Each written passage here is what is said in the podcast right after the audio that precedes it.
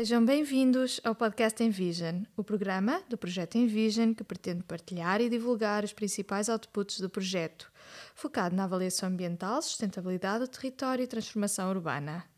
Eu sou a Maria da Luz e hoje vamos falar com Jorge Bandeira, especialista em mobilidade e em sistemas de transportes inteligentes cooperativos. Jorge Bandeira é doutorado em Engenharia Mecânica pela Universidade de Aveiro e é investigador auxiliar no Centro de Tecnologia Mecânica e Automação da Universidade de Aveiro. Atualmente, os seus interesses de investigação estão centrados na modelação de tráfego e emissões, econavegação, atribuição de tráfego e optimização de redes, dados de impacto e mobilidade de sistemas de transportes inteligentes cooperativos. É investigador principal e líder de vários consórcios, incluindo os projetos europeus SISMOB, Plataforma de Informação Cooperativa para a Mobilidade Sustentável, no âmbito do programa Interreg, e PRIMAS, priorizando serviços de mobilidade com baixo teor de carbono para melhorar a acessibilidade dos cidadãos. Antes de mais, seja muito bem-vindo e muito obrigada por estar aqui connosco hoje. Obrigado, eu, eh, Maria. É um prazer estar aqui e colaborar uh, com, com este projeto uma das coisas boas da universidade é que estamos todos perto um dos outros e esta temática da, multi, da mobilidade é multidisciplinar e já, já tenho colaborado com, com, o Departamento de Economia, com o Departamento de Ambiente e com, com o Departamento de IT e é muito bom estar aqui com vocês hoje. Ok, obrigada. Um, Vamos começar por perguntar mais ou menos o que é que é isto da mobilidade como um serviço e, e esta temática que tu trabalhas, das plataformas de informação uhum. cooperativa. Ok.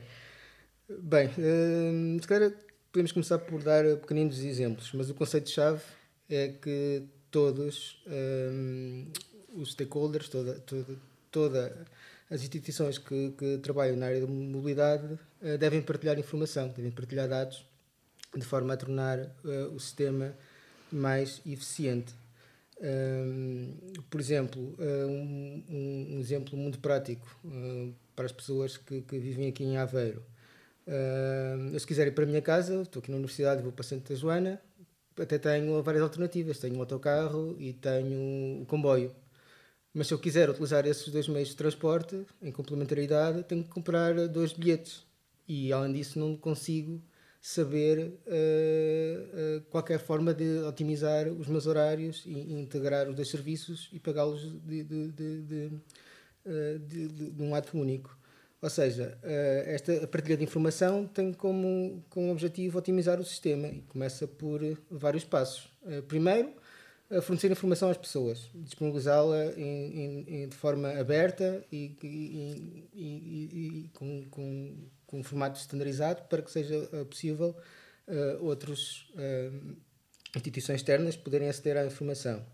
Depois, ao nível do planeamento, por exemplo, nós temos vamos pesquisar os horários dos autocarros, mas temos que ver, ok, tem que saber o nome da paragem X, quero ir para a paragem Y.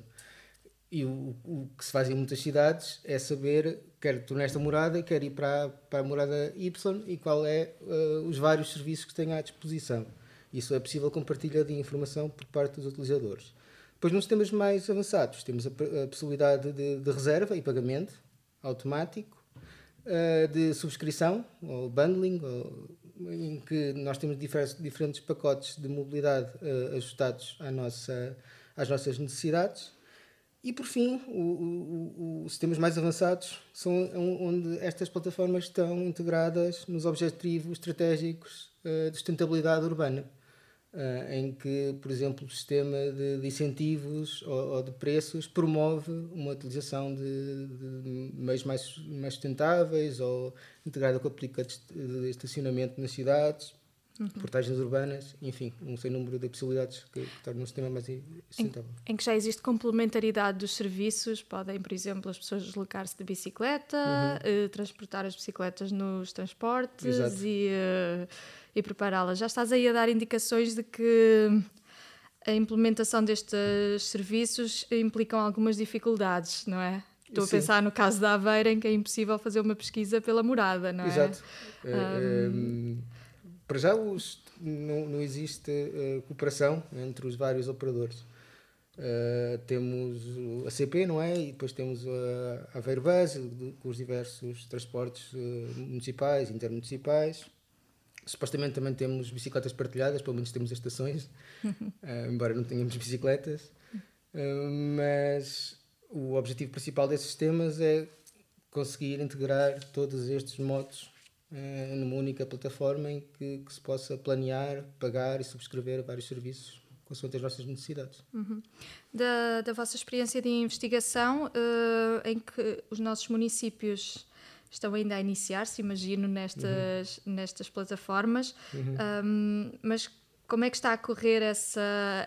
Quais são as principais dificuldades que eles uhum. encontram uhum. e, um, e, o que é que é preciso ter, não é? Como é que, uhum. como é que se começa?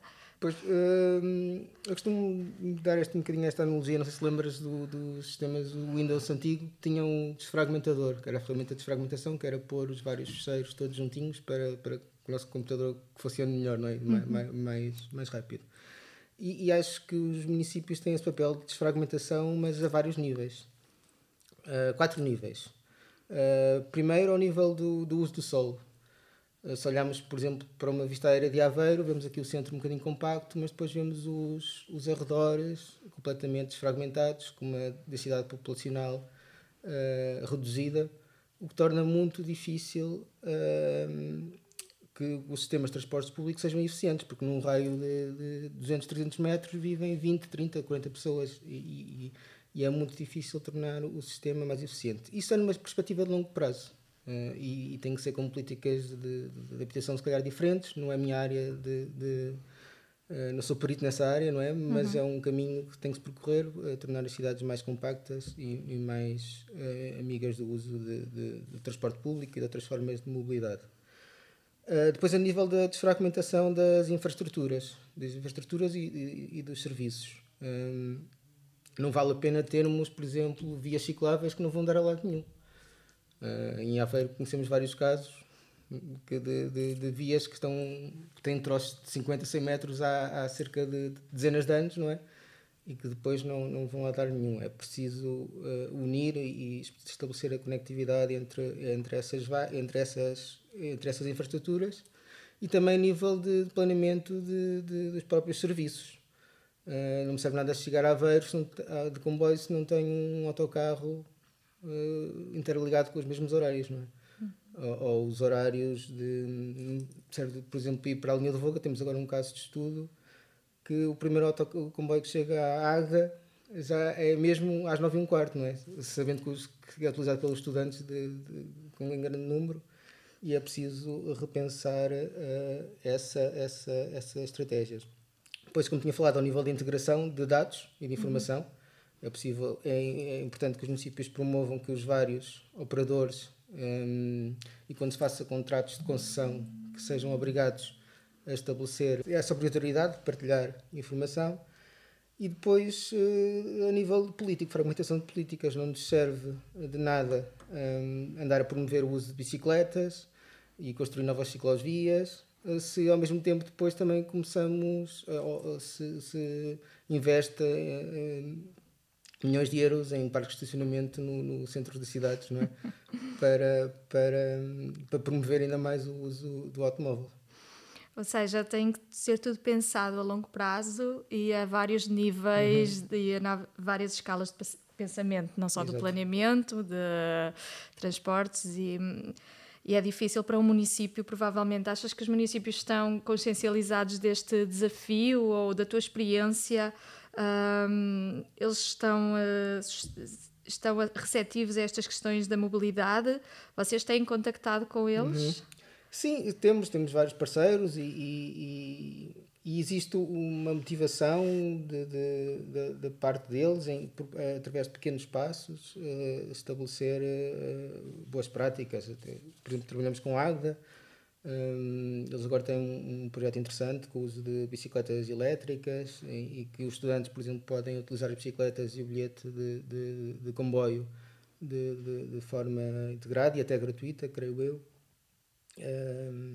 tem, tem, tem, tem, tem feito vários passos, mas é preciso que seja coerente dentro uhum. de cada município e entre os vários entre os vários municípios. E depois também existe a dificuldade de pôr os diferentes um, stakeholders. Não gosto muito de usar a palavra stakeholders, mas era mais fácil.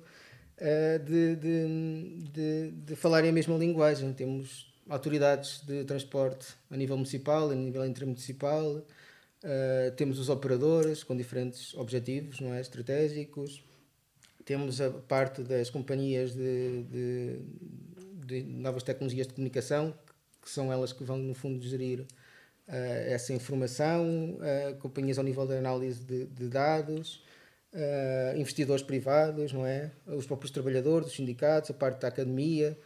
É muito complexo pôr estas pessoas primeiro a falar a mesma linguagem, depois a acordar nos objetivos estratégicos. Uh, tem participado, como já disse, em vários projetos de investigação internacional nestes temas. Uhum. Quer, queres falar um pouco sobre, sobre esta experiência? O que é que, foi, o que, é que vocês estudaram em, em detalhe uhum. e o que é que têm feito em concreto? Por exemplo, sim, posso começar pelo Sismo, foi o projeto que começou em 2016. Em, é um projeto de, de, de seis parceiros, de Portugal, Espanha, Roménia uh, e Suécia uh, em que o objetivo era promover o uso de tecnologias de comunicação para tornar o sistema de transporte mais uh, eficiente.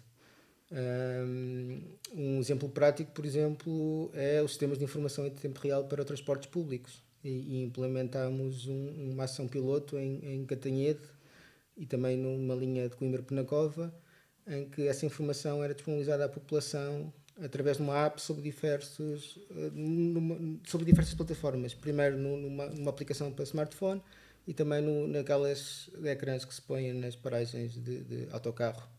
E, e, concluímos que é importante adaptar também a qualidade da informação ao tipo de população. Se calhar uma população mais, uma, uma zona em que vive mais, uma população mais idosa, prefere o uso desses painéis e é, é preciso investir mais nessa, nessa, nessa vertente.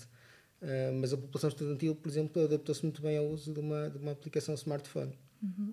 Mas ao mesmo tempo que é preciso adaptar a, a, as tecnologias ao tipo de população-alvo, também é preciso garantir que os operadores uh, tenham um, a vontade e, e, e, e, pelo menos a vontade, se não a obrigatoriedade, de, de partilhar uh, essa informação e colaborar uh, na partilha também da informação do GPS, onde é que está o autocarro, é que, como é que são os dados partilhados, etc.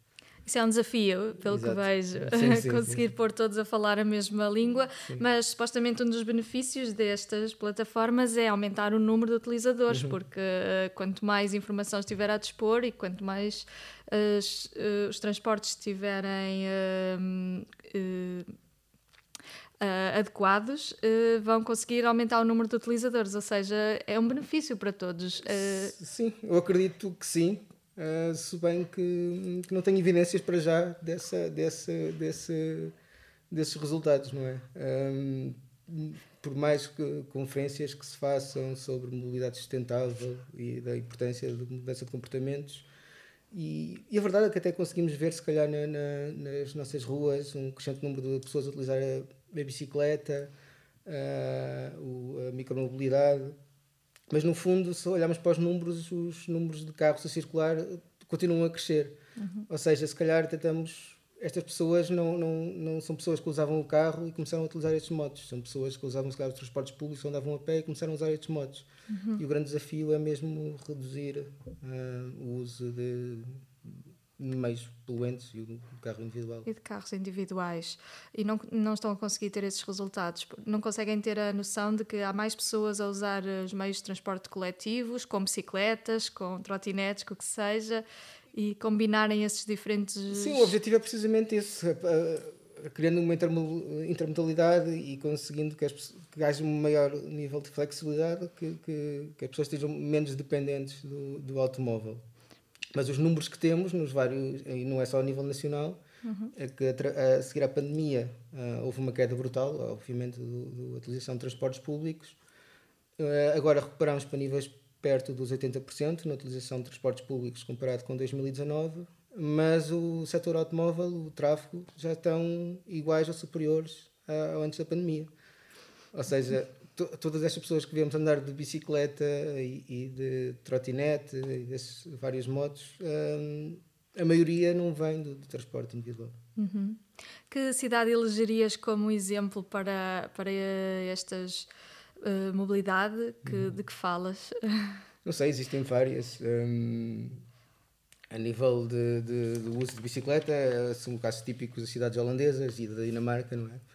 Uh, mas, por exemplo, ainda agora estive numa cidade na República Checa, Brno, que, que, mais de 50% das viagens são em transporte públicos. Tem uma rede de transporte públicos muito boa, com uma frequência ótima uh, e, e, é um exemplo de, de, de sucesso a nível de, do uso de transportes públicos.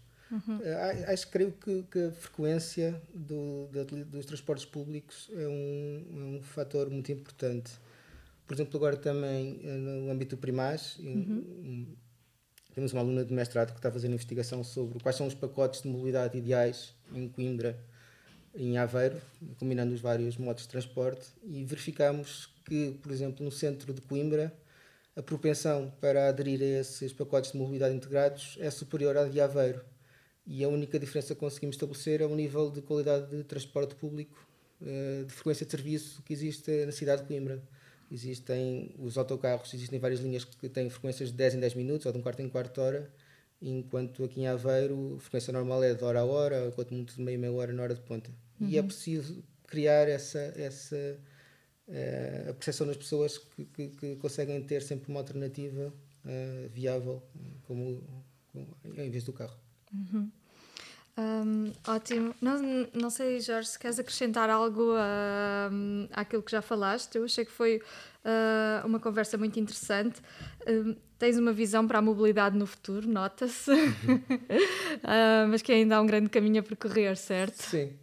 Um, se perguntas qual é a visão, uma coisa é o desejo que eu tenho, não é? O desejo que eu tenho é, se calhar, como se vê no, no, nos posters das conferências de mobilidade sustentável aquelas cidades muito bonitas com as pessoas andar do carrinho de bebê e de, de criancinhas na, na rua, de bicicleta uh, e criar essa intermodalidade de, e de deixar o carro em casa, mas de forma voluntária.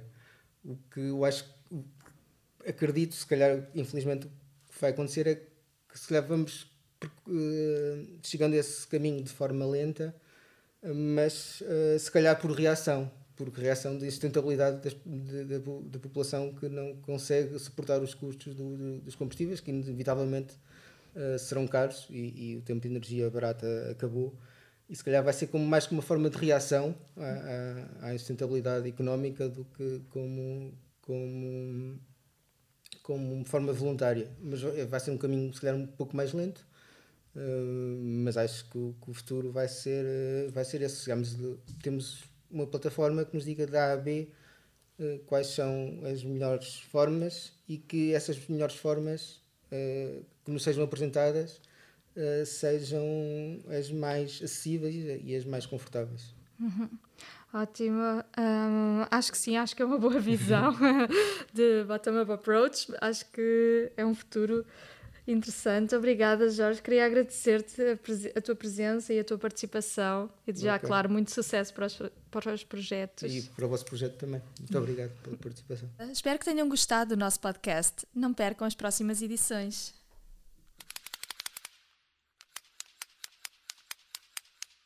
Agradecimento especial à equipa dos Serviços de Comunicação, Imagem e Relações Públicas da Universidade de Aveiro pela ajuda à realização e edição do programa. O Envision é financiado por fundos nacionais da Fundação para a Ciência e Tecnologia, Instituto Público do Ministério da Ciência, Tecnologia e Ensino Superior. Visitem o site envision.web.a.pt para saberem mais sobre o projeto